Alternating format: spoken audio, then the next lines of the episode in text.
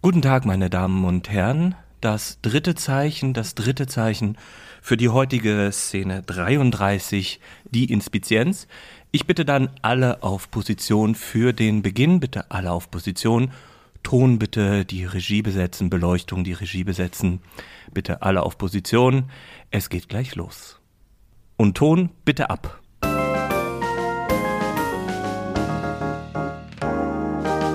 Herzlich willkommen bei Ein letztes Mal und dann nie wieder. Der Theaterpodcast mit Magdalena Schnitzler, Theatermacherin, und Jarnot, Puppenspieler. Und ich bitte dann Magdalena und Janot für den Beginn. Magdalena und Janot für den Beginn, bitte. Hallo Mario, schön, dass du bei uns bist. Hallo Mario. Hallo, grüß euch. Freut mich, dass ich bei euch sein kann. Ja, hallo Magdalena. Ah, jetzt fragen sich die Leute wahrscheinlich so, hä, was ist das für ein funkiger Aufbau hier? Aber das hat eigentlich nur was damit zu tun, wie viele Leute eigentlich noch hinter uns und diese ganzen Gewerke äh, bei uns hier arbeiten. Ja, genau. Ich bin einer von denen. von den 100, die an diesem Podcast beteiligt sind. Wer ist denn diese interessante, hotte Stimme da? Das ist Mario Torhauer. Ist hübscher Chefinspizient am Staatstheater, am Gärtnerplatz Theater, arbeitet dort seit 2014, war davor aber in Magdeburg. Ja. so ist es. Wie lange warst du in Mar Magdeburg, Mario? Ich bin tatsächlich in Magdeburg geboren und bin eben 2014 nach München ans Gärtnerplatz Theater gegangen und habe im Theater, glaube ich, angefangen mit, oh, wie alt war ich da? Weiß ich gar nicht mehr. Also ich war ähm, ganz klassisch Statisterie, habe ich angefangen, über eine Freundin. Ja, und dann ähm, ging das so weiter, dann ähm, meine beste Freundin damals war dann im Chor. Es gab so, einen, so einen Extrachor vom Theater zur Verstärkung vom, vom Opernchor. Und dann dachte ich, ah, das möchte ich auch machen. Und dann habe ich das auch gemacht, war in diesem Chor mit drin und dann habe ich noch gedacht, Mensch, das muss irgendwie, das ist toll mit dem Singen und habe dann Gesangsunterricht genommen mhm. bei einer Kammersängerin, weil ich dachte, ja, das muss ich, also ich möchte auf die Bühne. Das war eigentlich der Plan. Und hat nicht ganz funktioniert, ist aber auch überhaupt gar nicht schlimm. Du bist ja auf der Bühne. Ich bin auf, auf, der, der Bühne, man sieht mich nur nicht. Ja, also wenn man mich sieht als Zuschauer auf der Bühne, dann ist es meistens ein schlechtes Zeichen. Weil dann ist irgendwas schiefgegangen. Und ich muss sagen, meine Damen und Herren, so war das nicht geplant. Der Vorhang geht zu, wenn er länger zu bleibt, kriegen sie auch noch einen Sekt umsonst im Foyer. So, genau, und dann war ich Statisterie und eben wollte eigentlich Gesang studieren, habe dann nebenbei noch eine Ausbildung gemacht bin Sozialassistent, was gar nicht so falsch ist in einem Beruf. Ja, und habe mich dann aber in dem Jahr, als es dann so ums Vorsingen ging, dagegen entschieden, weil ich gedacht habe, ich habe gar nicht so diesen Ehrgeiz. Morgens um sieben aufstehen, irgendwie zwei Stunden einsingen, dann Probe, dann immer diese Vorsingen. nee, nee, nee, das war nichts für mich. Da bin ich einfach zu faul. Mhm. Und dann Regieassistenz gemacht und aus der Regieassistenz, da war dann eine Vakanz für ein Jahr in die Inspizienz und ich hatte null Ahnung. Ich habe halt immer diese komische Person da auf der Seite, die da was in so einem Mikro spricht, gesehen. Noten mitblättert, manchmal ein bisschen laut rumschreit, Ruhe oder Psst macht. Mehr wusste ich nicht und habe gesagt, da möchte ich jetzt eine Hospitanz machen. Vielleicht sollten wir an der Stelle kurz klären, was ein Inspizient an einem Theater eigentlich macht. Ja, finde ich auch, dass wir es noch einmal kurz sagen. Also ich habe das gegoogelt etwas, habe auch beim Deutschen Bühnenverein mhm. geguckt, wie die das beschreiben. Das würden wir jetzt einmal kurz sagen, dann kannst du ja dein ja. eigenes Bild nochmal beschreiben.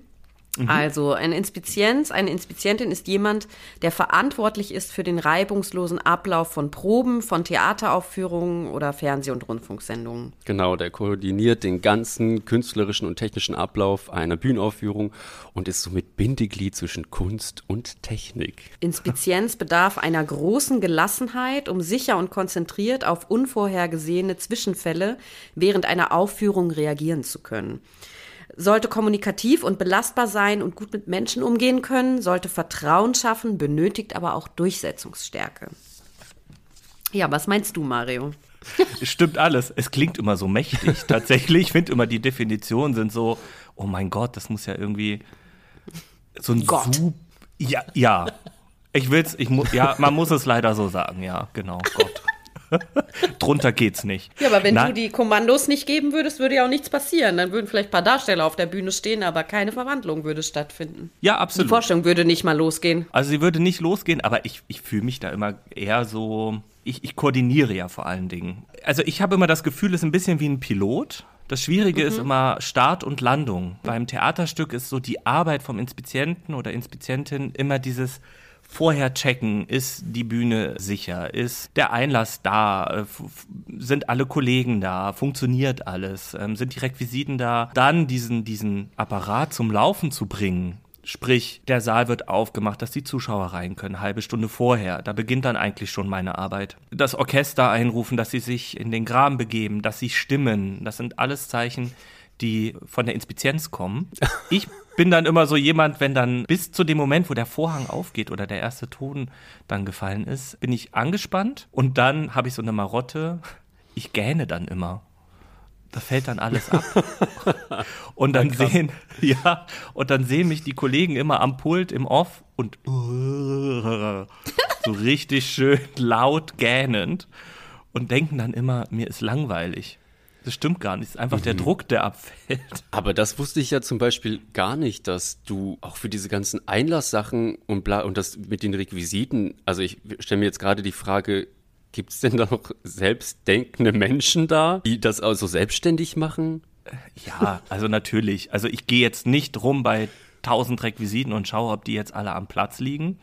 Weil ich Okay. finde eben auch, es gibt eine Eigenverantwortung. Aber ich schaue schon grob drüber. Also jetzt blöd gesagt, ob das richtige Bühnenbild steht, das, ist offensichtlich. aber ob, Ja, Also, oder aber wichtige so- Dinge, ne, die du für eine Genau. Verwandlung brauchst. Irgendein Schwert, was aus dem Boden kommen soll, ist das dort Genau, eingerichtet? Oder gibt's die, gibt's Bühnenelemente, die sich verwegen, äh, bewegen, sind die dort, wo sie sein sollen und so, ne? Gerade bei, bei Genau. einer Woche, wo viel umgebaut wurde, wird ja doch das ein oder andere Teil einfach mal vergessen. Genau, also das ist so die, die, die Aufgabe.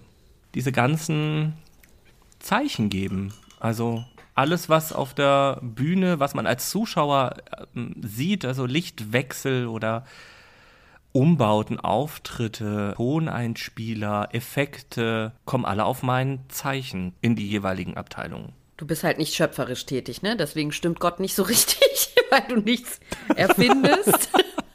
Sondern, Oh, Entschuldigung, Mario.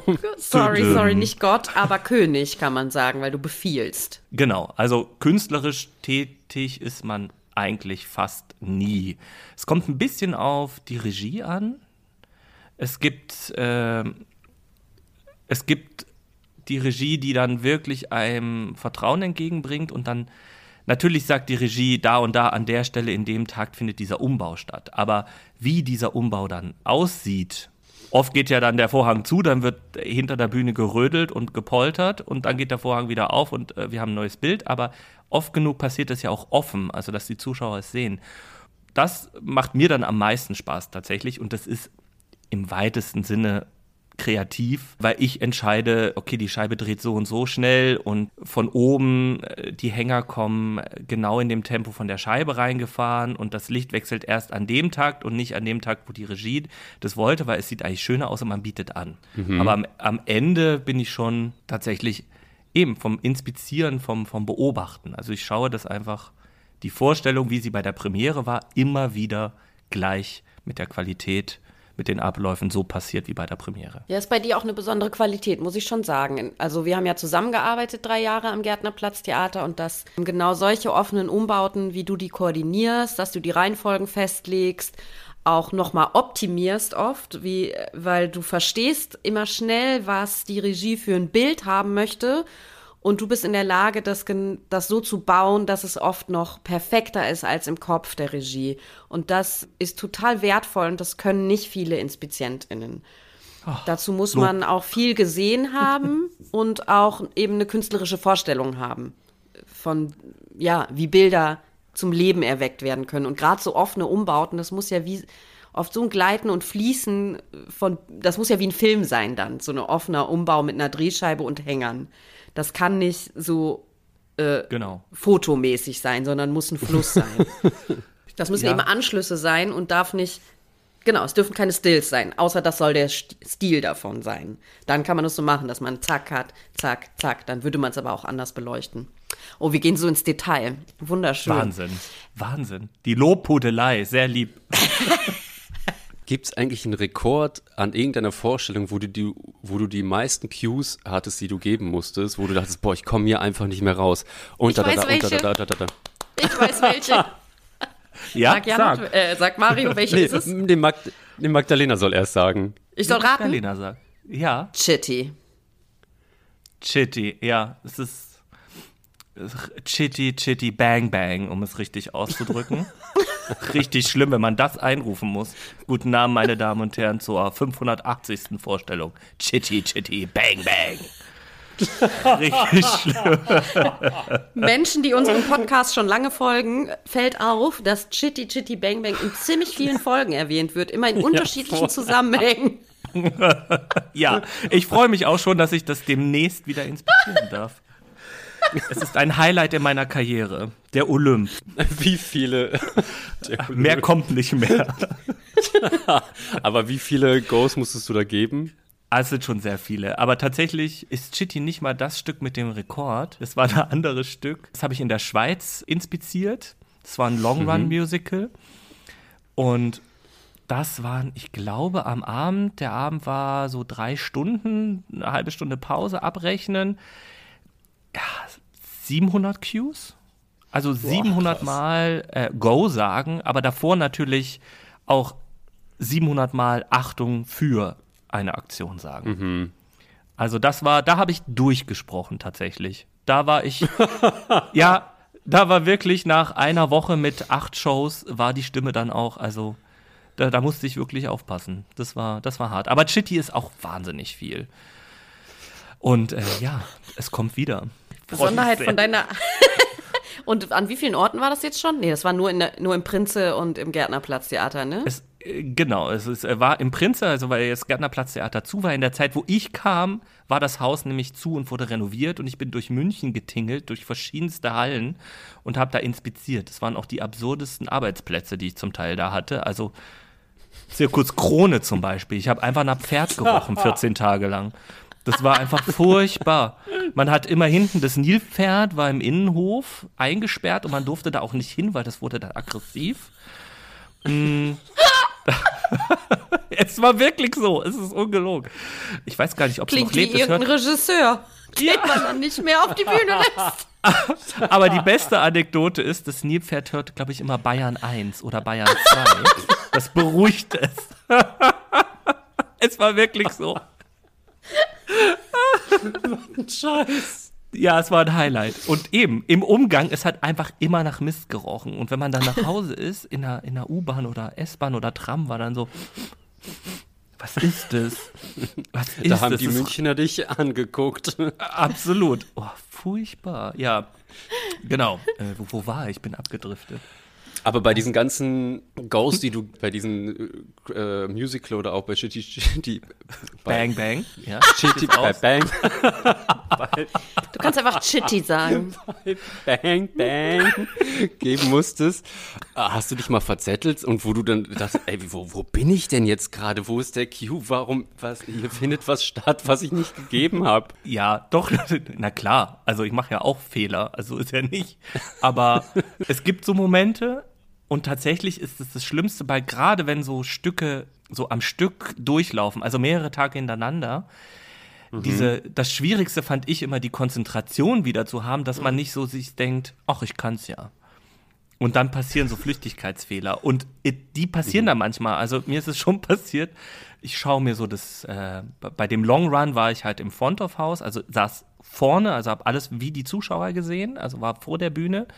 Und im klassischen Stadttheater, Staatstheater, Landestheater, also die deutschen Bühnen, deutschsprachigen Bühnen, ist man ja oft hinter der Bühne, an der Seite irgendwo. Und sieht das alles nur über Monitore. Und ich, ich fand das eigentlich schön, von vorne so schauen. Es war irgendwie Vorstellung, weiß ich nicht, 120. Und ich habe gemerkt, oh Mist, ich habe einfach zwei Cues nicht gegeben. Ich habe sie einfach nicht gegeben, weil ich zugeschaut habe. Ich habe gemerkt, wie Zuschauer da sitzt und mir das Stück anschauen. Da habe ich mir gedacht, ah, die Szene, ja, kennst du, ach, die ist aber gut gestellt. Mhm. Licht ist auch schön. Und dann habe ich gedacht, hä, wieso Licht, Licht? Und schaue zu dem Kollegen, der das Licht fährt, links von mir, der war so zwei Meter weg. Und er hatte dann schon den Go-Knopf selber gedrückt. Und ah, weil okay. er wusste, wann was kommt und hat dann nur so lächelnd mir zugenickt. So zugenickt und dann so mit zwei Fingern auf seine Augen und auf die Bühne wieder dann gezeigt. Konzentriert. Ich so, okay, alles klar, Entschuldigung. Passiert auch mal. ja, es passiert. Aber an sich bin ich der sehr stringent. Also, da, äh, Kann ich so Buch bestätigen. Wird gelesen. Also wir hatten ja viele Abendspielleitungen zusammen, Mario und ich. Und ja. da wir in dieser Umbauphase vor allen Dingen zusammengearbeitet haben, ich bin ja am Gärtnerplatz äh, gegangen, als es ins Haus zurückging. Es war mir zu langweilig. Ich fand diese Reiserei irgendwie spannend, so, weil es war wie Festival immer und so viele verschiedene Häuser gleichzeitig kennenlernen. Genau, und wir haben viele Abendspielleitungen von eben Chitty Chitty Bang Bang gemacht, aber auch äh, Wiener Blut. Und ähm, da gab es ja Situationen, wo wir jetzt wussten, jetzt haben wir gerade mal vielleicht fünf Seiten nichts zu tun und wir haben die Abendspielleitung dann kreativ gestaltet. Ne? Im Cuvier-Theater also ist ja, ist man, ist das Inspizientenpult direkt da, wo auch die Nachfahren des Königs oh Gott, die Story. in ihre Loge das gehen können.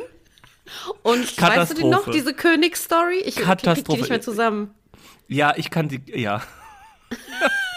Entschuldigung. Es ist einfach so absurd. Es gibt eben in München oder Bayern die Wittelsbacher, gell, das, das Königsgeschlecht und denen gehört irgendwie äh, halt München, aber irgendwie auch wieder nicht. Gibt es irgendwie eine Schlösserverwaltung und so weiter. Und es gibt aber im Cuvier-Theater eine Loge, die nur für die Wittelsbacher ist. Und diese Loge ist ganz mystisch. Also es wird auch so aufgebaut die ganze Zeit. So, da darf man nicht rein. Die ist verschlossen. Und wir hatten eben diese Vorstellung, ähm, Wiener Blut. Und auf einmal ein Aufruhr. Der Prinz ist da. Der Prinz ist da. Wir müssen Platz machen. Der Prinz ist da. Und der Prinz musste halt einen Meter von uns beiden weg, hinter unserem Inspizientenpool sozusagen vorbeilaufen in die Loge rein. Und zwar katastrophal, weil Magdalena eben auch ankam. Der Prinz, der Prinz, der Prinz kommt, wir müssen Platz machen. Und er ist dann, und dann kam er und das war so ein das darf man jetzt gar nicht sagen. Er war relativ alt und gebrechlich und ich habe mir so einen, so einen Disney-Prinzen vorgestellt, aber war gar nicht. Ich dachte, der König Ludwig kommt natürlich mit so einem Umhang und alles und nicht so ein Verwalter. Das habe ich aber natürlich mitten in der Vorstellung gemacht. Huch?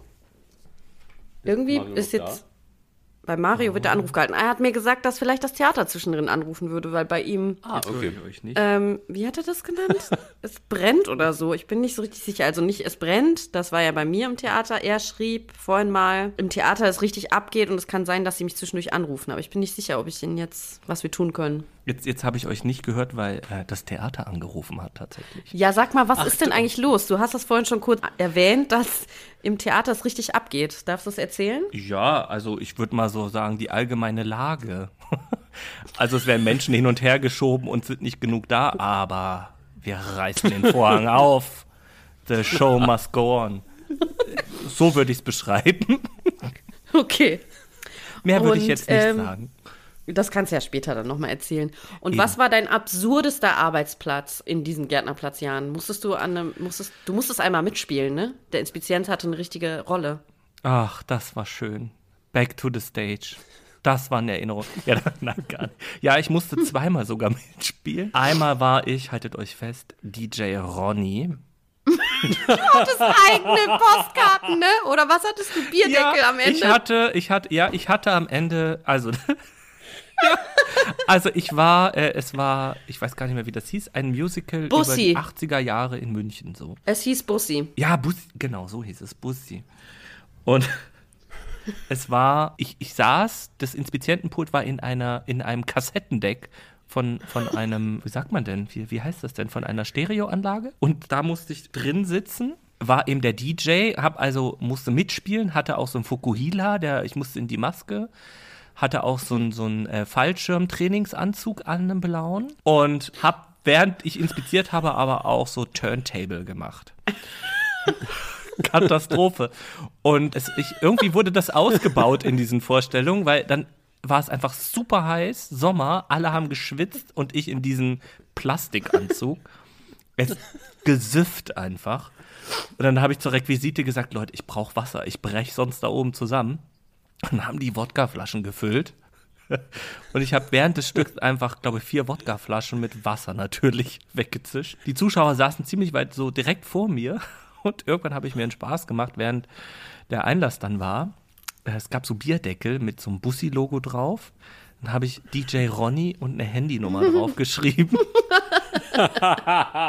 und habe dann immer, wenn, wenn so Pärchen kamen, habe ich immer der Frau dann so schöne Augen gemacht. Und immer so, hey, ah, du, schön, dass du hier bist. Ah, du sitzt hier vor mir. Toll. Mensch, kann ich dich bestaunen? Hier ist meine Nummer. Und die Männer waren immer so ein bisschen so, hey, was, hey, was, gehört das zum Stück? Was, was soll das? Wurde dann immer ein bisschen böse angeschaut. Also das war ziemlich absurd. Du hast den Leuten auch was gegeben, oder? Ich habe auch mal was zu trinken bekommen von dir, als ich da ja. war. Ja, du, natürlich kriegst okay. du. VIP. Sie VIP. kennt den DJ. genau, das habe ich mir in dem Moment gedacht. Ich kenne den DJ. Ich gehe gleich hinter das Pult. Mhm.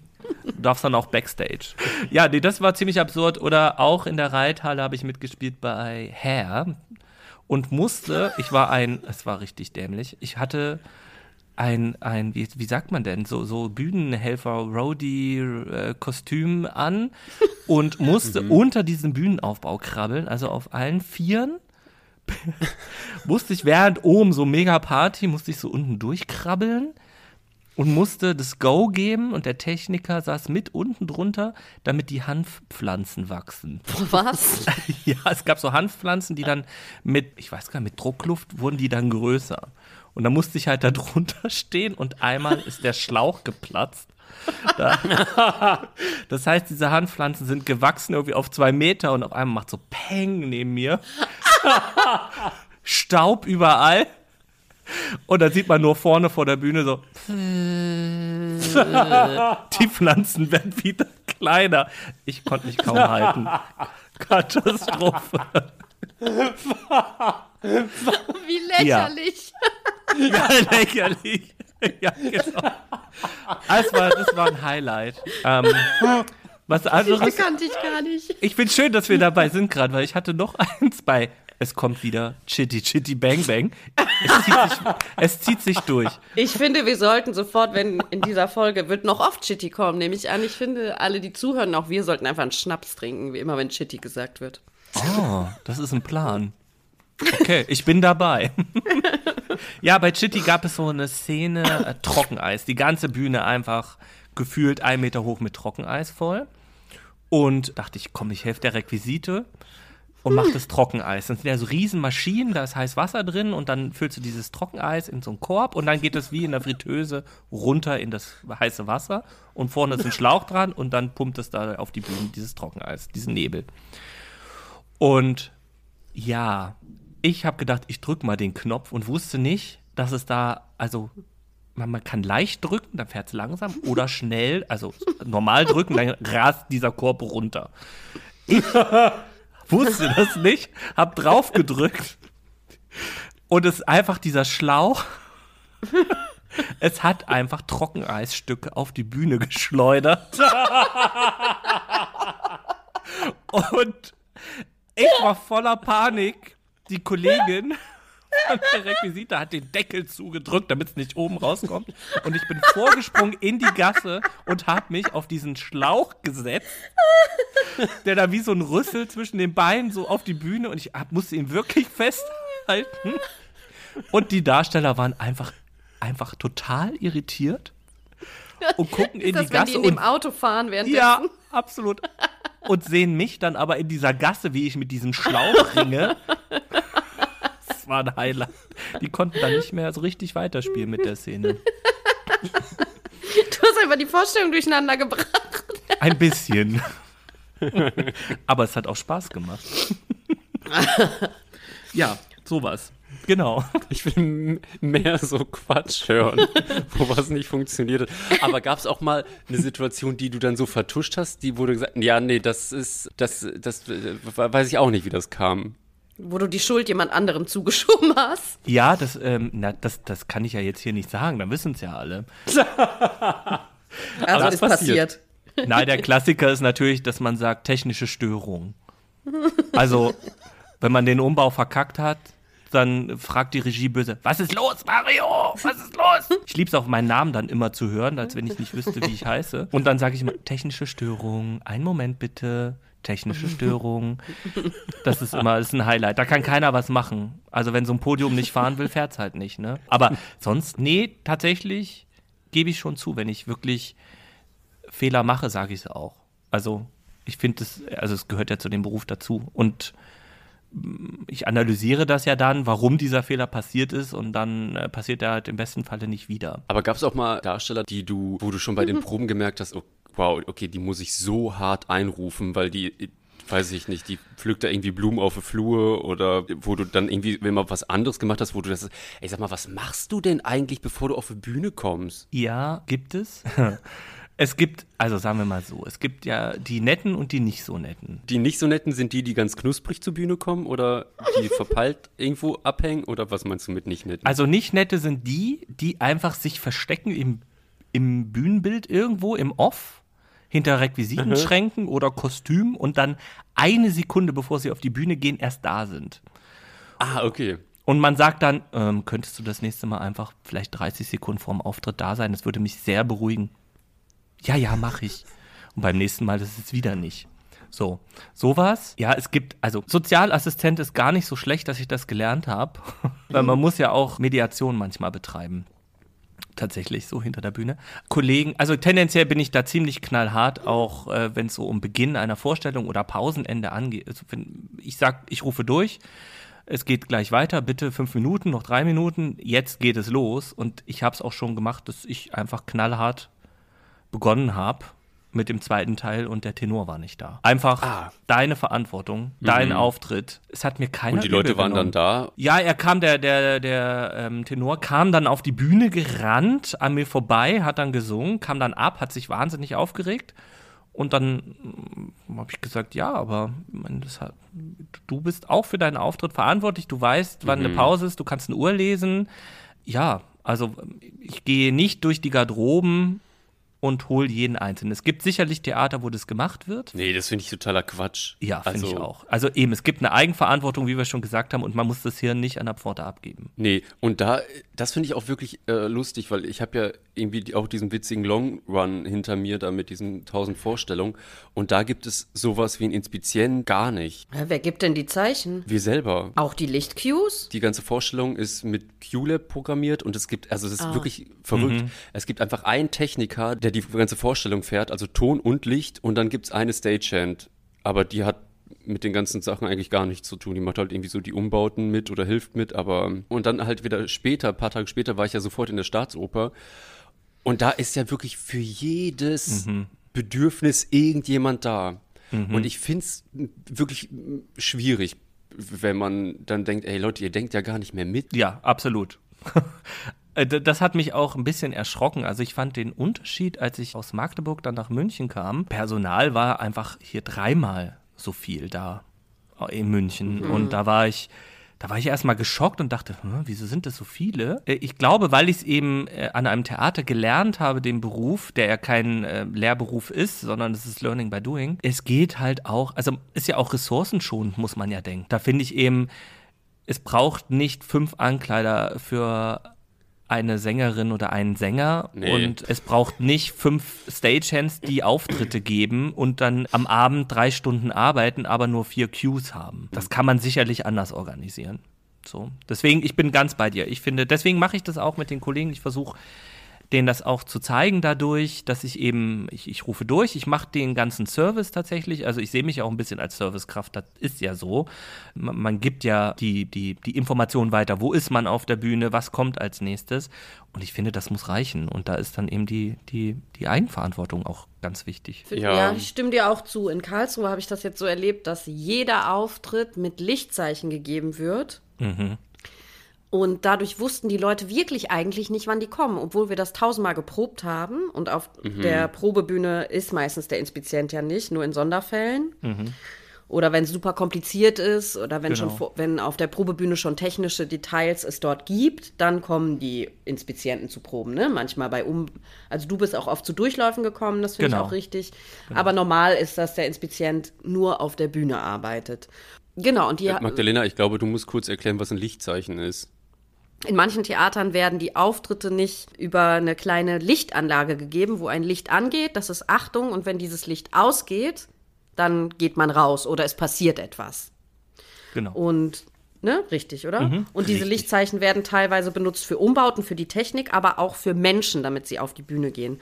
Und dort an diesem Theater war wirklich jeder Auftritt für jeden Mensch mit diesem Lichtzeichen. Und wow. in den Endproben, also es war jetzt auch besonders, ging durch einen Stromausfall im Theater, also durch einen Kabelbrand in diesem Theater, ging auch das Inspizientenpult kaputt. Und dadurch gab es dann keine Lichtzeichen mehr. Die Leute wussten nicht, wann sie rauskommen. Dann musste dieser arme Inspizient auch noch herumrennen und die Leute schicken. Was? Und das finde ich schon krass, wenn du dann nee. nicht an, weil es geht halt nicht, dass du an deinem Pult nicht sein kannst. Der Arbeitsplatz vom Inspizient ist ja das Pult was ja Ge wie so eine kleine ja. Raumschiffsteuermaschine aussieht, ne? Genau, ja, das muss ich vielleicht auch erklären, oder? Das ist ja schon speziell, der Arbeitsplatz. Ja. Ähm, ja, es ist eben, genau, man muss sich das vorstellen wie ein großer Schreibtisch und vor einem hat man dann aber sehr viele Monitore, wo man die Bühne von vorne sieht, also wie der Zuschauer. Man sieht den Dirigenten im Musiktheater. Man sieht manchmal auch zum Beispiel die Bühne von oben oder man kann ähm, in die Unterbühne kann man auch schauen, also unter den Podien, also das, was der Zuschauer sieht, also Bühnenfläche, darunter sind ja auch noch Etagen, da kann man dann zum Teil auch, gibt es auch Kameras. Dann diese Lichtzeichenanlage, eben diese Lämpchen, die man steuert, die an der ganzen Bühne verteilt sind oder auch im Haus verteilt sind zum Teil, wo man eben sagt, Achtung für einen Auftritt, über das Licht geht an und Auftritt Go mit Licht geht aus. Das steuert man dort. Und oft fährt, also am, am Gärtnerplatz Theater fährt eben auch der Inspizient, die Inspizientin den Vorhang. Also mhm. das heißt, wir haben bei uns den Regler für, für, den, für den Vorhang oder ähm, die Schalldecke wird auch gesteuert. Das ist nochmal hinter dem Vorhang, was der Zuschauer nicht immer sieht. Es kommt immer drauf an, es ist so ein Stilelement. Es ist einfach so ein schwarzer Stoffvorhang nochmal, der, wenn Umbauten sind, den Schall nach vorne in den Saal ein bisschen reduzieren soll. Und es ist ziemlich groß einfach. Also es sieht ein bisschen aus wie so eine Raumschiff Orion äh, Steuereinheit. Gibt es da eigentlich zwischen den Inspizienten an verschiedenen Häusern so, ah, du arbeitest mit den 630er, ich arbeite aber mit dem Vierer. Gibt es da so ein, so wer hat den längsten, äh, bla bla? Natürlich. Nein, gibt's nicht. Achso, okay. Ich dachte, okay. Wer hat die das meisten Pulte? Nein, nein, nein. Nee. Ja, genau. nee, meistens gibt es tatsächlich zwei Inspizientenpulte. Einfach eins als Backup. Eins rechts, mhm. eins links. Nein, es ist immer wahnsinnig individuell. Also Ah, okay. Die Pulte werden immer für jedes Haus zugeschnitten und neu konzipiert. Natürlich sind so Einheiten drin, die es in allen Pulten gibt, aber es ist eigentlich für jedes Haus, jedes Haus hat ein eigenes Pult. Und das war in der Zeit des Wanderns hier in, in München, als das Gärtnerplatztheater renoviert wurde, manchmal ein bisschen anstrengend, weil man immer woanders war und die Pulte waren halt auch immer anders. Und mhm. dann hat Was man waren so in der Reithalle? Hattest du da überhaupt ein Pult? Na, in der Reithalle hatte, in der Reithalle Dosentelefon. Hatte, ja, ich gefühlt schon. Du standest doch immer nur an so einem Stehpult rum, oder? Was ja, oder war unter der Bühne. Ja, da gab's nichts. Da war einfach nichts. Da war mit Funkgerät und dann Ja, stimmt, so war das. Augen zu und durch. Du hattest bestimmt schon mal einen Vorstellungsabbruch, oder? Erzähl wie mal, viele? warum? Wie viele? Warum? Warte, ähm, wie viele hatte ich? Eins, also es schon mehrere. Also ich glaube vier oder fünf. Klassisch war, da war ich in der Schweiz und habe ein Open Air gemacht an einem See. Da war ich übrigens auch Meteorologe, während ich inspiziert habe. ähm, da musste ich, da hatte ich eine Schulung vom Wetteramt aus Bern. Ich musste den Radar äh, beurteilen, das Radar beurteilen, während ich die Show gefahren habe. auch ein bisschen Baller. Aber ähm, ich habe dann auch das Wetter das lesen. beurteilen? Ja, ich habe das Wetter lesen gelernt. Ich habe dann die, die Einwohner gefragt, so hey, wenn man die Bergspitze, wie ist das? Wenn man die, wenn die im Nebel ist, kommt dann das Gewitter, kommt es nicht? Wann kommt das Gewitter? Aus welchem Tal zieht das Gewitter in welches Tal und so? Und ähm, da war öfter dann Abbruch wegen, wegen, wegen Gewitter und Sturm. Das war äh, sehr unangenehm, weil das war so ein Aufbau aus ja, es war so, so ein Gerüstaufbau und ich war auch wieder Front of House, also bei den Zuschauern, hinter den Zuschauern oben im Parkett und es waren, ich weiß nicht, 20 Meter hoch in so Baucontainern und da hat es einmal so gestürmt, dass alles gewackelt hat. Da habe ich gedacht, es ist vorbei. Mhm. Da war für mich der Moment, okay, Mario, wenn, dann passiert es jetzt hier. Wir haben aber die Vorstellung dann weitergemacht, nachdem alles durchgezogen ist. also okay. Ja. Ich dachte währenddessen so, nee, Theater ist halt so. Das ist egal, wir ziehen durch. Ja. Ja. Alle Regenmäntel an und los geht's. nee, ich hatte schon oft so Vorstellungsabbrüche. Auch einmal sehr schade tatsächlich, weil die ganze Maschinerie nicht mehr funktioniert hat. Und das war im Gärtnerplatztheater bei Momo. Da hat sich permanent alles bewegt, also Drehscheibe, Podien hoch, runter, haben sich schräg gestellt, von oben kamen Sachen runtergefahren, sind wieder weggefahren. Also unendlich viele Umbauten gewesen. Und ich gebe Cues und sage Go. Und es macht, die Maschine fährt los, man hört so. und alles bleibt stehen. Ich so, hm, ja gut, dann kriegt man ja sofort über Funk Störung. Dann weiß man, okay, man macht erstmal weiter, man muss ja erstmal weitermachen, aber hat im Hinterkopf, okay, wann ist der nächste Umbau? Wie viel Zeit haben wir? Schaffen wir den Umbau noch fertig zu machen? So, dann ist der Chor aufgetreten, der Chor ist dann so über halb hochgefahrene Podien noch gelaufen. Der Bühnenmeister panisch in den Keller gerannt, um diese Hydraulikanlage wieder in Gang zu bringen. Aber es war dann einfach klar, wir kommen hier nicht mehr zu Rande. Und dann oh. ist es echt der schlimmste Moment, wenn man dann so zur Beleuchtung sagt und zum Ton Abbruch, Abbruch, Vorhang geht zu und dann den Vorhang selber zuzufahren. Weil man auch oh spürt, oh so man zerstört die Szene, mhm. Orchester spielt noch halb weiter. Was macht man jetzt? Und dann gibt es ja eigentlich den Direktionsdienst im Theater. Das ist jemand eben aus der Direktion, der eben verantwortlich ist, eben ähm, wie sagt man, rechtlich verantwortlich ist. Also werden Tickets zurückgegeben, machen wir eine Pause. Eigentlich machen die, äh, der Direktionsdienst macht eigentlich eben auch die Ansage zum Zuschauer. Bloß, der saß ja selber im Zuschauerraum. Also ehe der Direktionsdienst bei mir gewesen wäre am Pult, wären wahrscheinlich noch mal drei, vier Minuten vergangen und die Zuschauer hätten sich gewundert, hä, Vorhang geht zu, mittendrin, Zeilig geht an, was macht man? Also blieb mir nichts anderes übrig, als vor den Vorhang zu treten. Bin dann so vor, und habe gesagt, guten Abend, meine Damen und Herren, Sie kennen mich nicht. Das ist aber auch aber gar nicht so schlimm. Denn wenn Sie mich sehen, mein Name ist Mario Torhauer, ich bin Inspizient, wenn Sie mich sehen, dann ist was schiefgegangen und das ist kein gutes Zeichen. Und äh, großes Gelächter. Und dann habe ich gesagt, Sie müssen jetzt einfach Geduld zeigen. Unsere Maschinerie möchte nicht. Die Ochsen im Keller haben nicht genug Fressen bekommen und wollten nicht mehr laufen. Wir brauchen einfach einen Moment. Und dann bin ich wieder äh, hinter dem Vorhang. Da war natürlich schon Panik, alle durcheinander gerannt. Oh mein Gott, was machen wir, was machen wir? So, dann bin ich nochmal durch den Vorhang. Das war, glaube ich, zehn Minuten Unterbrechung. Und dann haben wir irgendwann tatsächlich weitergemacht. Und ich war ein bisschen stolz auf mich, weil ich war irgendwie sehr eloquent, so, jetzt gehe ich da schnell vor, mach das und dann hinter der Bühne mhm. Panik. Mhm. Dann wurde mir aber gesagt, die Inspizienz geht nie vor den Vorhang. Und dann dachte mhm. ich, ja gut, mache ich dann auch nicht mehr. Das war ein bisschen schade. Also da habe ich mich dann, aber das war so das Härteste. Da ist mir auch die Pumpe gegangen. Da mhm. habe ich auch richtig gezittert danach. Da war mhm. Stresslevel. Da habe ich dann gegähnt. Ganz viel. Aber wie sind denn dann solche Abläufe? Bist du dann die ganze Zeit in Kontakt mit der Technik oder musst du ich habe das früher, als ich angefangen habe, habe ich mir immer gedacht, okay, wenn der Umbau nicht passt, wann machst du so? Wann machst du äh, mhm. den nächsten Umbau? Geht das? Wie viel Zeit hast du? Mache ich jetzt auch. Aber ich, ich denke nicht, wenn ich ein Stück inspiziere, währenddessen noch mit, was ist, wenn dieser Umbau mhm. nicht klappt, sondern es ist dann, man informiert halt ins Haus mit einem Durchruf, wo einen dann alle ja hören und man sagt so, Unterbrechung, mhm. dass alle Abteilungen wissen, auch wenn jetzt eventuell Umzüge stattfinden, schnelle oder irgendwas im, im, im Backstage, einfach, dass alle Bescheid wissen, so, es geht gerade nicht weiter. Mhm. Mhm. Ich muss natürlich mit den Bühnenmeistern eng zusammenarbeiten. Und in dem Fall war es eben, dass ich den Bühnenmeister habe, aber seine Arbeit machen lassen. Weil der war so im mhm. Stress, da gehe ich nicht hin alle, eine, alle Minute und sage, äh, können wir, können wir, äh, können wir weitermachen? Wann können wir weitermachen? Weißt du, wann wir weitermachen können? Sondern dann ist es eher, wo steigen wir ein wieder? Wer kommuniziert mhm. das mit dem Dirigenten? dann zum Ton sagen, wir steigen da und da ein. Bei der Beleuchtung sagen, Lichtstimmung Nummer ähm, 50 fangen wir wieder an. Ich sag euch Bescheid, vorher bitte nichts machen, bleibt auf den Plätzen. Ja, solche Sachen. Aber es gibt keinen Plan. Also ich, ich bin da nicht, nicht so eine Checkliste. Du reagierst dann eigentlich nur. Mhm. Ich habe noch eine Anekdote, Leute. Mir ist noch eine eingefallen. Ja, ihr hören? sowieso raus. Immer. das ist ja das Schönste heute.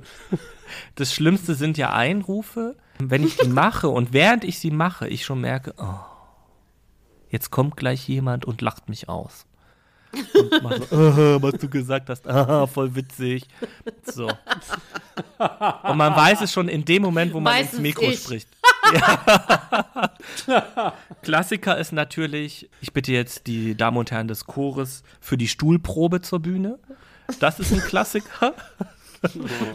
Ja, weil das war halt ein Stück, wo die Chordamen und Herren immer Stühle verrücken mussten und man durfte, die, die, Sänger durften die Bühne, den Bühnenboden nie berühren. Und in der Pause musste man das eben probieren. Und wie ruft man das ein? Also zur Stuhlprobe zur Bühne. Es war natürlich ein riesen, war Hammer. Durfte ich mir mehrere Wochen anhören. Klassiker ist dann auch bitte zum Vorspiel zur Bühne. Das ist auch, das geht immer, tatsächlich. So ein das geht immer. Das ist ein Running Gag. Und dann habe ich noch einen, aber der ist. Ich glaube, da darf man den Podcast erst ab 22 Uhr hören. Okay, ab jetzt müssen die Leute halt unterbrechen dann, ne? Wir genau. erst später weiterhören. Ja, also, es ist nicht äh, mir passiert, aber einer Kollegin. Es ist, sehr, das ist auch sehr charmant gewesen. Es war Nussknacker-Vorstellung und es gab den Kinderchor. Ja, noch, noch nicht lachen. Das kann ich nicht erzählen. Also, Nussknacker-Vorstellung, es gab einen Kinderchor und die waren als Mäuse verkleidet, der Kinderchor. Und äh, die Kollegin hat dann eingerufen, hat dann eingerufen, ich bitte jetzt den Kinderchor zur Bühne, bitte die Schwänze in die Hand nehmen und leise kommen. Wie scheiße. Katastrophe. Ja, und das war ein Running Gag, das, das war äh, die arme Kollegin, die war gezeichnet, wirklich. Die tat mir so leid. Ach, da kenne ich auch so eine Story. Das gab es im Alto. Da gab es irgendeine so Forschung. Ich weiß nicht mehr, was das war. Ich glaube Zauberflöte. Und da wurde irgendwann, sollte so ein Finger auf die Bühne geschoben werden. Also eine Faust, eine, eine Hand, die den Zeigefinger so ausgestreckt hat. mhm. Das war so ein großes Teil. Und das musste auf die Bühne geschoben werden, von der Seite rein. Und irgendwie ist das nicht passiert. Und sie hat schon immer gesagt, jetzt bitte der Finger und so weiter. Achtung und go. Und nichts ist passiert. Und irgendwie ist sie, irgendwann ist sie halt total ausgerastet und hat durch, hat halt durchgerufen, schiebt mir jetzt endlich jemand den Finger von hinten rein. Das war natürlich auch vorbei. Also die Szene, irgendwie haben diese Szene dann auch ohne diesen Finger gespielt, weil gar keiner mehr irgendwas machen konnte. Auch richtig schlimm, ne? Ja, und man weiß in der Sekunde, oh, oh, das kommt ganz falsch an. Das, ja. Epic Fail. Epic Fail. Ich hatte da auch äh, Macbeth und ähm, es gab den Frauenchor, die aufgetreten sind. Das erste Zeichen, was ich dann hatte, war Achtung für Penis. Penis go. Und dann fuhr ein riesengroßer Penis von oben runter auf die Bühne. Und die Frauen mussten dann auf diesen Penis einschlagen. Und irgendwann war dann Achtung für Penis auslösen. Penisauslösung, go. Und dann fiel dieser riesengroße Penis so auf den Boden runter. Das war ein Highlight. Und ich bin ein bisschen, bisschen ähm, sexuell unterwegs, merke ich gerade. Es ist wirklich nach 22 Uhr.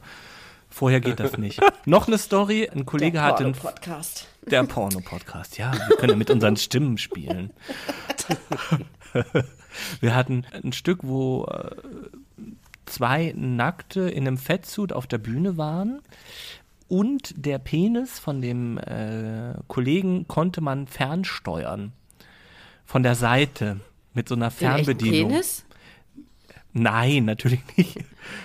So ein Requisitenpenis. Keine Ahnung. Die Requisite musste einen Penis bauen, den man hoch und runter fahren konnte. Und die stand dann auf der Seite bei mir mit so einer, wie für so ein, so ein, so ein Funk, äh, so ein Funkspielzeug, so, so, was man so kennt, ne, von früher so. Und dann musste immer so, Achtung, Penis, Penis, go. und dann ist der Penis gewachsen. Dann Achtung für Penis wackeln und Penis wackeln. Go. Und dann standen die halt neben einen und haben immer dieses kleine Steuerding immer hoch, runter, hoch, runter, hoch, runter. Und auf der Bühne kann man sich ja vorstellen, was dann das Requisit auf der Bühne gemacht hat. Das war auch ein Highlight. Da konnte ich auch nie ernst bleiben, tatsächlich. Das war. Mhm. ja. Was war das denn für eine Inszenierung? Ja, eine sehr verrückte. Machen ja. die eigentlich die Vorstellung, wo du richtig viel sprichst und richtig viele Kommandos geben musst, mehr Spaß? Ja, ne? Ja, eigentlich schon. Also die Probenzeit ist dann schon irgendwie sehr anstrengend, weil dann ja oft alles sehr knapp ist.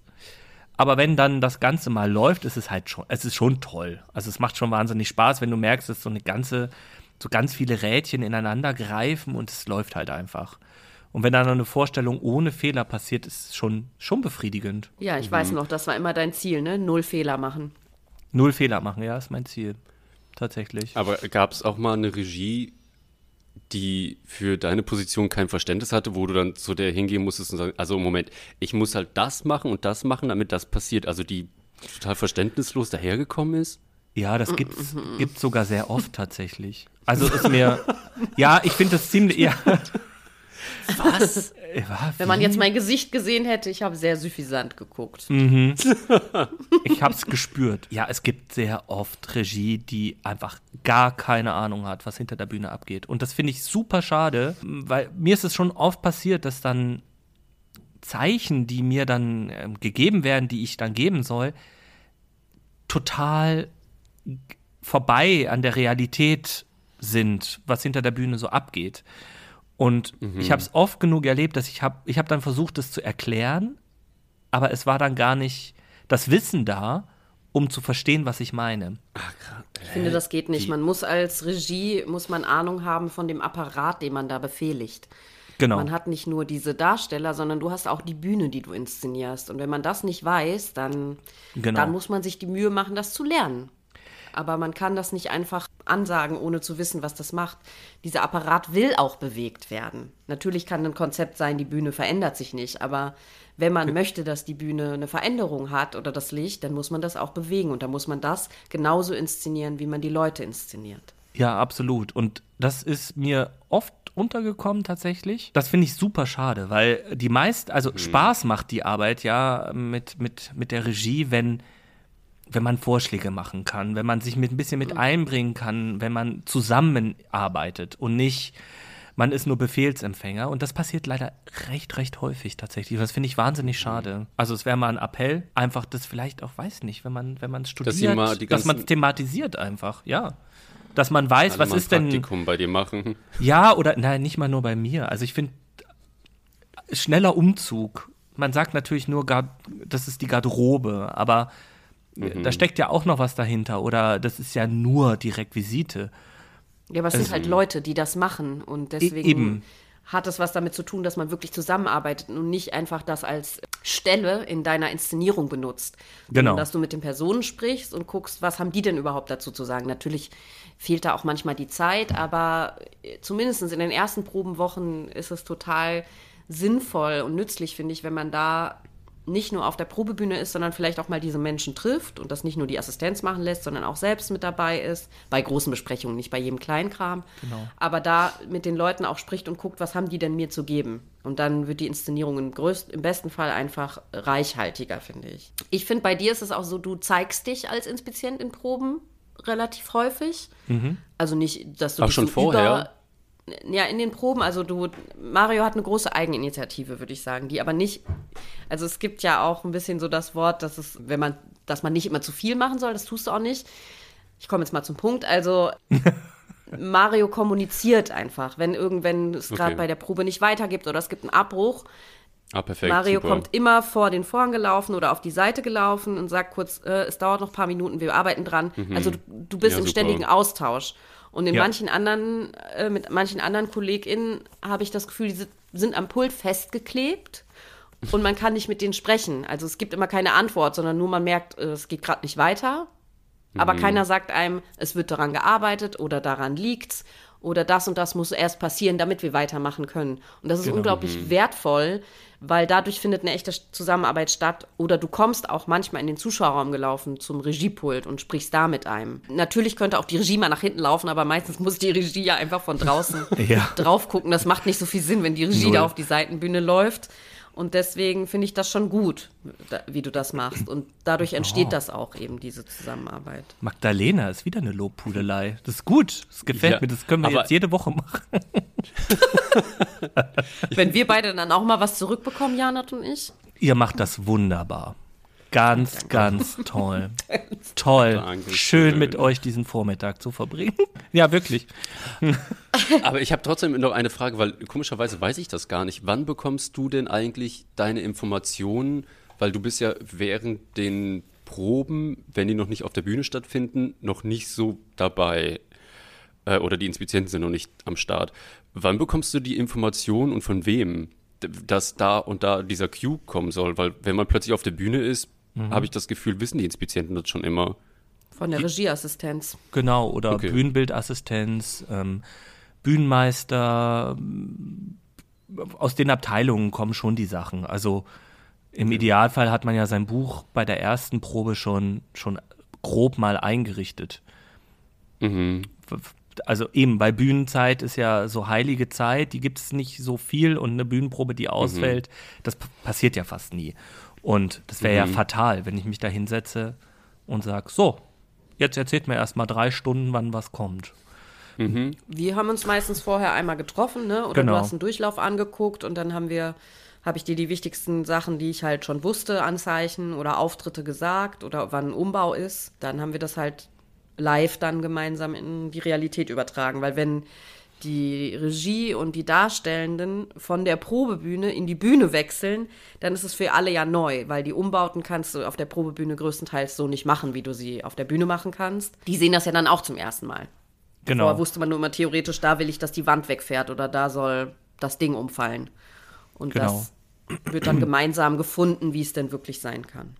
Ja, und ich finde das Wichtige, was du gesagt hast mit dem sich zeigen, ähm, da bin ich super glücklich, dass ich wirklich eine Mentorin hatte in Magdeburg, als ich diesen Beruf, also ich habe angefangen, ihn zu lernen, eben weil es ja kein Lehrberuf ist. Also man kann nicht zu einer Stelle gehen und sagen, ich möchte Inspizienz jetzt machen und dann hat man drei Jahre Ausbildung, sondern eben es ist ja Learning by Doing und du brauchst ein Theater, was sagt, okay, wir, wir, wir trauen dir das zu und du lernst das jetzt so von den Kollegen. Ist ja selten. Und ich hatte ähm, eine sehr nette Kollegin in Magdeburg, sie war Soufflöse und sie hat mir immer Feedback gegeben.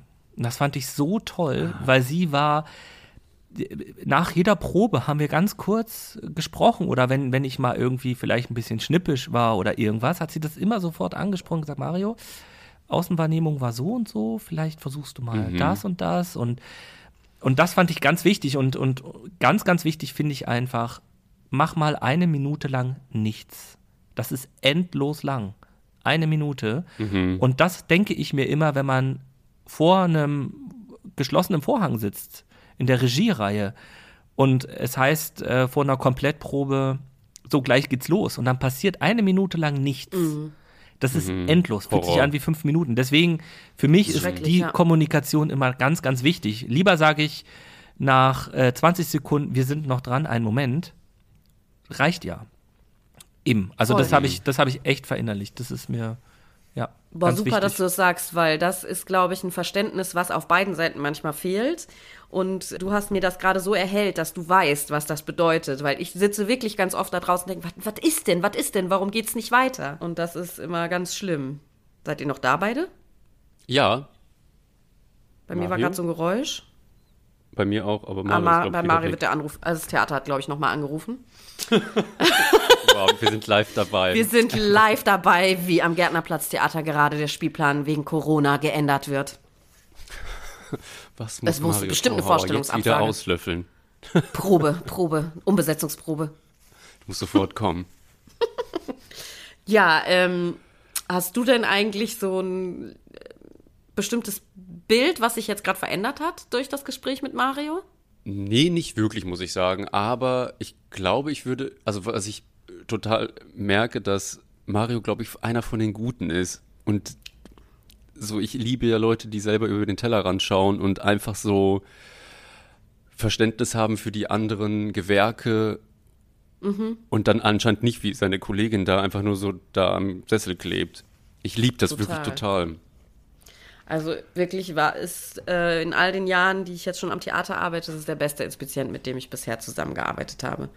Und ich mhm. wünschte, ich könnte den Glaub an jedes ich. Haus hin mitnehmen. Und natürlich, das ist auch jetzt manchmal blöd, weil ich bin so verwöhnt von der Arbeit mit Mario, dass ich immer, wenn ich irgendwo anders hinkomme, halt irgendwie denke, dass es genau so ist und äh, das wieder erwarte, dass das so sein wird. Und dann fehlt mir das immer so, diese, halt genau diese Kommunikation. Lieber einmal zu oft sagen, hey, es dauert noch, mhm, aber ich habe mich ja. immer total aufgehoben gefühlt und ich wusste immer, was los ist.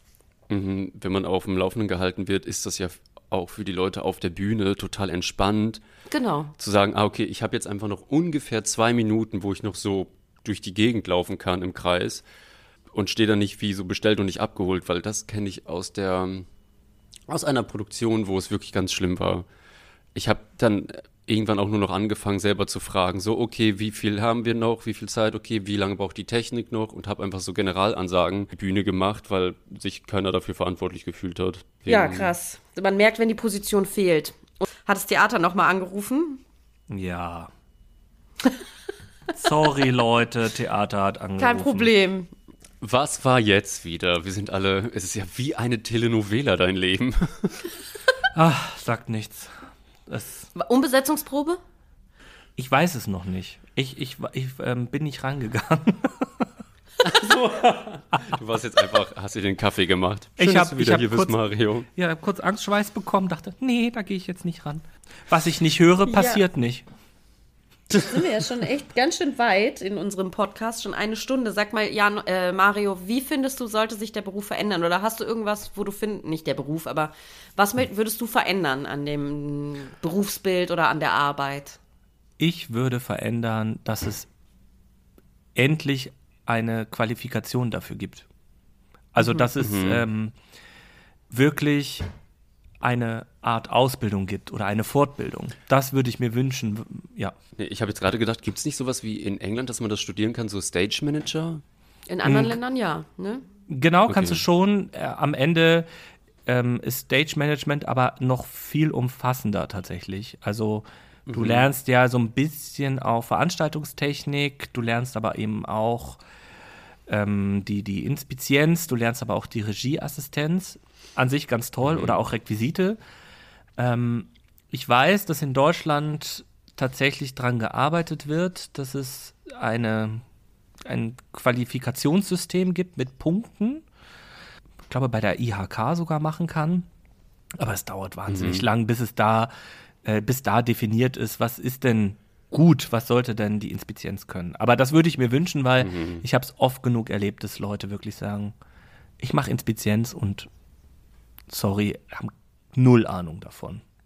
Mhm. Das würde ich mir wünschen tatsächlich. Und dass wahrgenommen wird, dass das eben nicht nur Knöpfchen drücken ist und man liest schön mit, sondern dass es auch mhm. einfach anstrengend ist. Und da spiele ich eben auf die langen Arbeitstage hin. Also ich habe es hinbekommen und durchgesetzt, dass wirklich nach sieben Stunden, maximal acht, dann Schichtende ist sozusagen.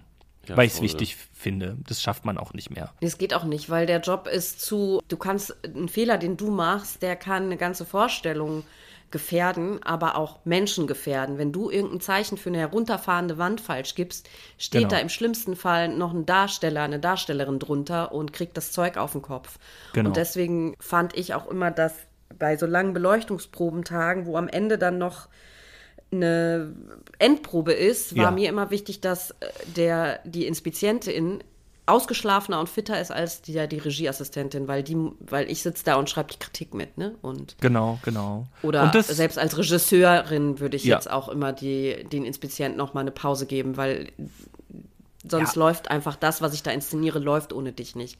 Und ich, ich glaube auch, dass das unbedingt wertvoll und wichtig ist, dass dieser Beruf professionalisiert wird Genau. Mhm. Damit auch diese Zusammenarbeit besser klappt. Für mich ist das für die Vorstellung die wichtigste Person. Absolut. Also auch für die Ohne Bühnenmeister. Dich hebt und senkt genau. sich der Lappen nicht. Und man würde nie einen Techniker dahin schicken oder einen Bühnenmeister, der das nicht gelernt hat. Nee, genau, genau. Und das eben, das wünsche ich mir und das wäre wär toll und es wird ja dran gearbeitet. Drücken wir die Daumen, dass das auch vielleicht in den nächsten Jahrzehnten passiert. Es ist 100 Jahre irgendwie so gelaufen und jetzt wäre es toll, wenn es irgendwie ein bisschen anders läuft und, und klarer und strukturierter. Das mit, den, mit diesen Endproben, das war so ein ganz großes Anliegen von mir, was ich auch äh, umgesetzt habe, dass eben der, die Kollegin ähm, am Abend einfach nicht morgens um 10 anfängt, Beleuchtungsprobe zu machen und dann um 18 Uhr eine Komplettprobe bis 22 Uhr macht sondern dass die Kolleginnen dann einfach erst um 16 Uhr ins Haus kommen oder 15 Uhr. Und äh, das funktioniert sehr gut. Aber das ist auch ein Umdenken. Also ich habe auch oft genug erlebt, dass es dann heißt, ja, aber die wissen dann ja nicht, wie, wie was, was dann am Morgen gemacht wurde. Man macht eine vernünftige Übergabe und dann funktioniert das schon. Also ja. du hast dafür gesorgt, dass ein anderer, nicht der stückführende Inspizient, sondern ein anderer dann, eine andere dann da ist in der Zeit und nicht gar kein Inspizient, oder? Ganz genau. Das ist einfach fast wie Schichtbetrieb. Das klingt immer so schlimm, finde ich, weil das ist so, so für mich die Antithese zu, zu Theater machen, so ein bisschen. Das ist einfach, dass man eben nicht von morgens um 8.30 Uhr, das ist übrigens das Schlimmste, wenn um 8.30 Uhr eine Beleuchtungsprobe anfängt, dann bin ich mhm. einfach nicht zu gebrauchen. Dann gibt es auch keine schönen Durchrufe. Es darf schon jeder, es darf jeder spüren, dass ich das richtig bescheiden finde, jetzt um 8.30 Uhr hier was zu sagen. Das, äh oh, da fällt mir eine Geschichte ein, Magdalena, zu diesem, zu dem Ton, was du gerade gesagt hast. Die Inspizientin, die da am Alto war, wo du gerade gesagt hast, das mit dem Finger, ne? Ich glaube, Sie mit der hatte Rente. ich auch eine. Achso, ja, aber mit der hatte ich eine lustige Produktion. Da war die so assig, weil die hatte so den Kaffee auf von der Hauptdarstellerin und die Hauptdarstellerin kam nicht aus Deutschland und dann meinte die dann irgendwie so bei einer Bühnenprobe, ähm, ja, Entschuldigung, muss das Tisch hier stehen? Und die guckt nur so, das heißt der. ich glaube, das ist die, oder? Ja, auf jeden Fall, es ist genau die. Ja, ja. ja okay. mhm. Mit der war echt nicht gut Kirschen essen. Also die hat das schon nee. gut gemacht, den Job, aber die hat auch gezeigt, dass sie das absolut echt? übertrieben findet, wie oft Sachen geändert werden. Ach so, nee, da, also da finde ich auch, also so nervig das ist, aber es ist part of the job für jeden. Und ja, voll. Äh, es ist einfach so. Und äh, äh, wenn man dann auch immer kommuniziert mit, mit Technik und so weiter, die dann so, nee, jetzt wird ja schon wieder was geändert, ist da alles scheiße, warum ah, kann man sich da vorher überlegen? Dann sage ich immer, ja. In Karlsruhe hat einer zu mir gesagt, also wir schreiben uns hier die Finger wund. Ja. Als ich wieder was geändert hatte und ich dachte so, ja, so what? Das, also man kann ja. doch nicht den ersten Entwurf so auf die Bühne stellen.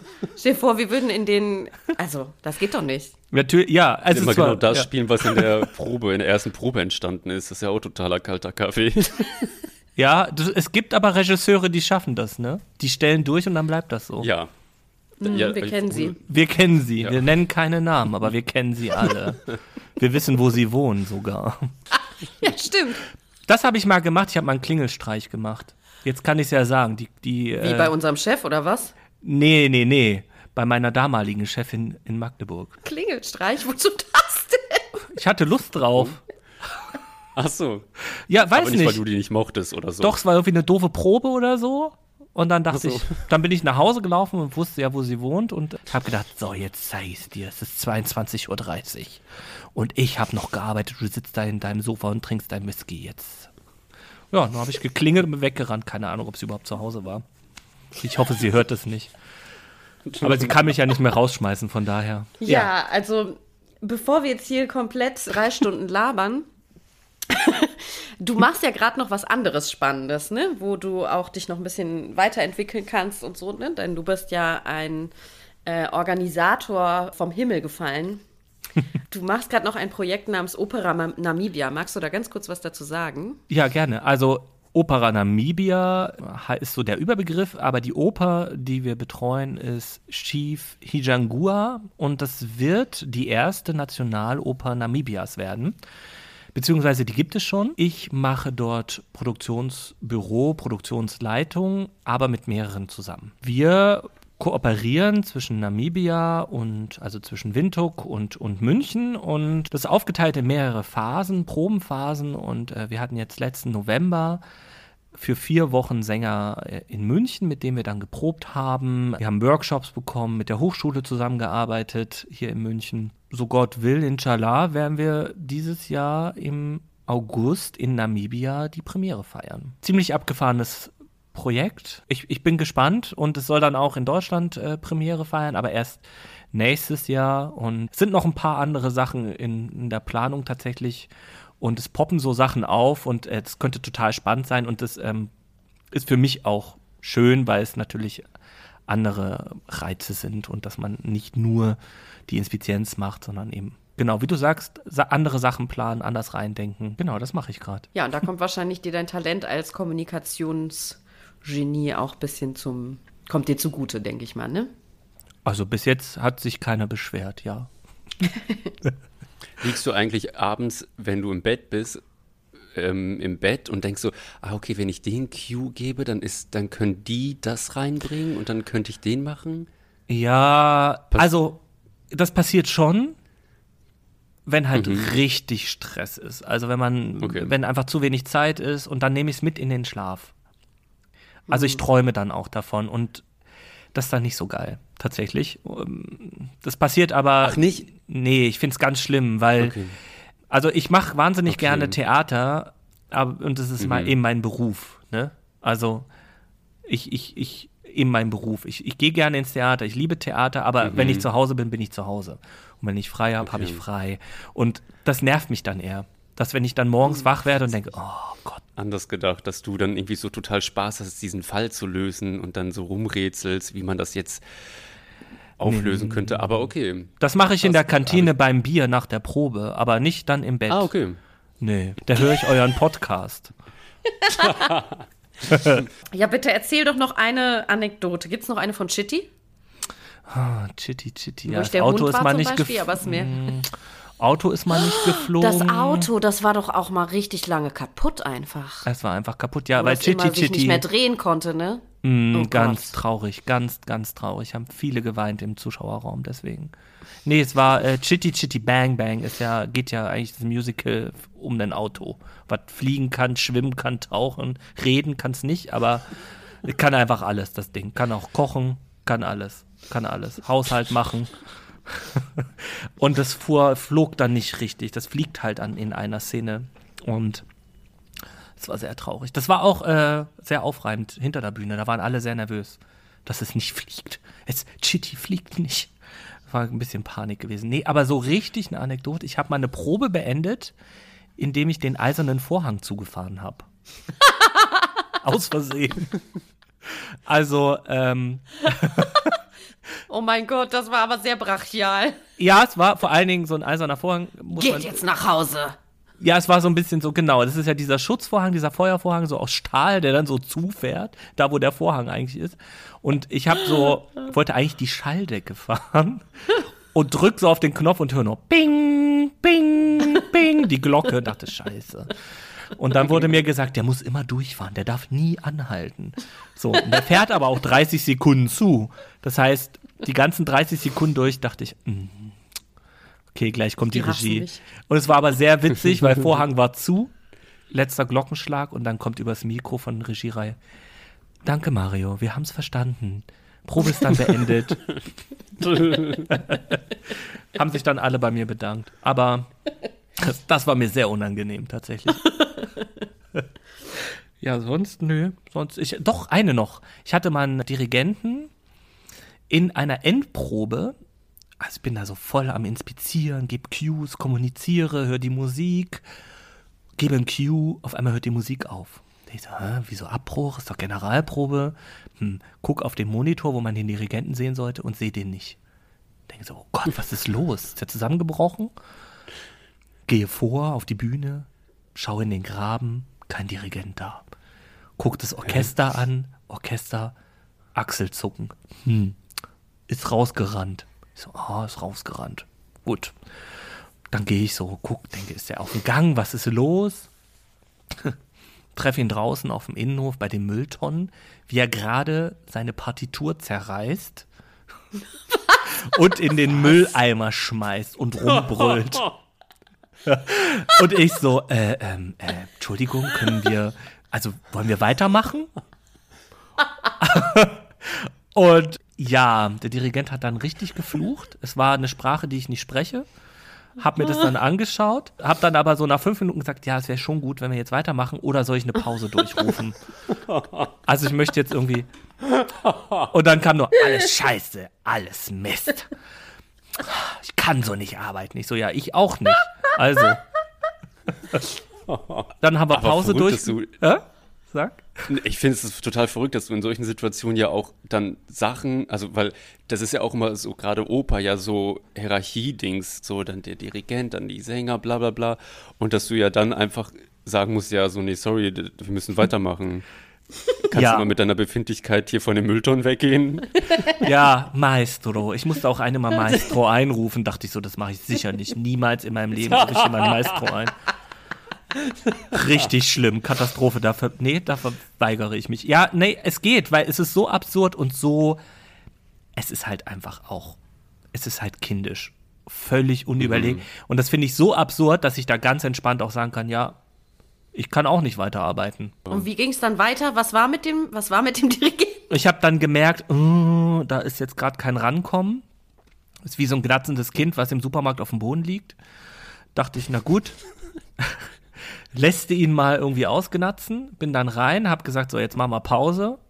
Dann haben wir Pause gemacht, dann war der Dirigent nicht mehr zu finden, auch in seinem Büro nicht und so und Orchestervorstand, oh, was machen wir? Gehen wir zur Intendanz? Dann habe ich gesagt, nee, was sollen wir denn jetzt zur Intendanz gehen? Er wird sich schon wieder einkriegen. Was interessiert die Intendanz das denn? Die will sehen, dass da die Premiere stattfindet.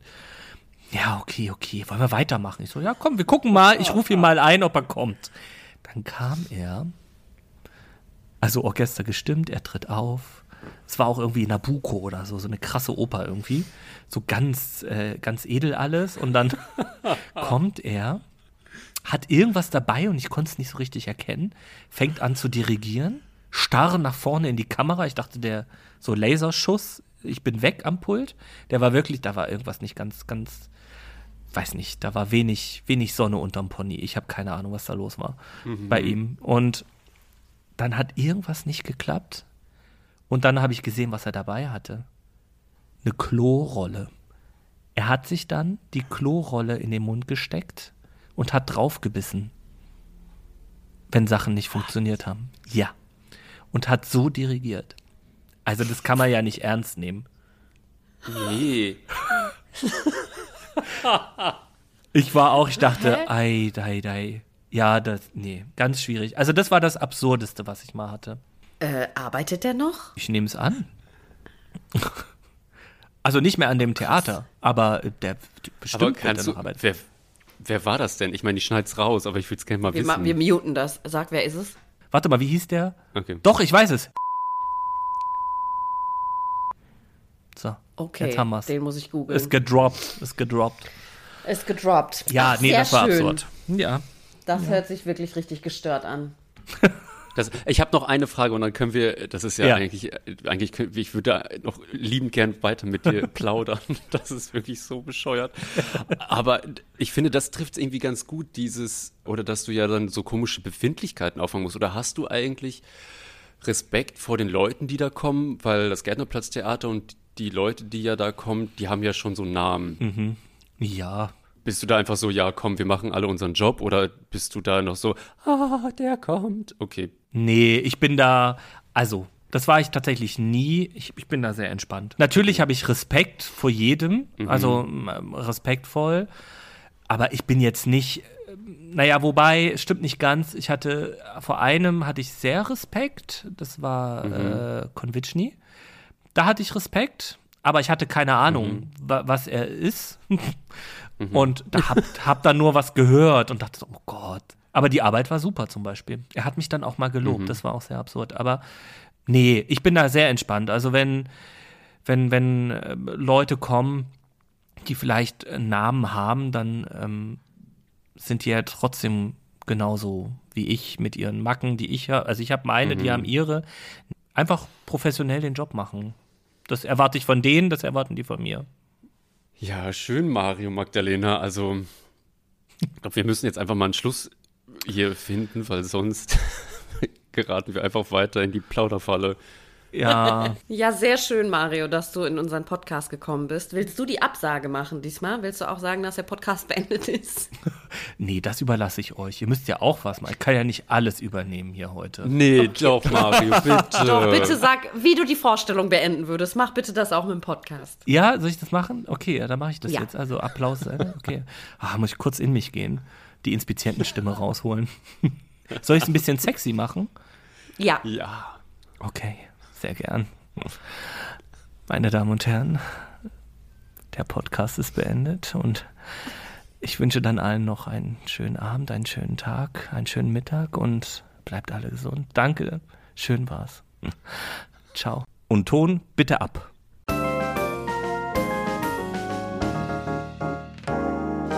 Das war ein letztes Mal und dann nie wieder der Theaterpodcast mit Magdalena Schnitzler, Theatermacherin, und Jarnot, Puppenspieler. Musik Rupert Schnitzler. Ansage ich, Regina Lemnitz. Bis zum nächsten Mal.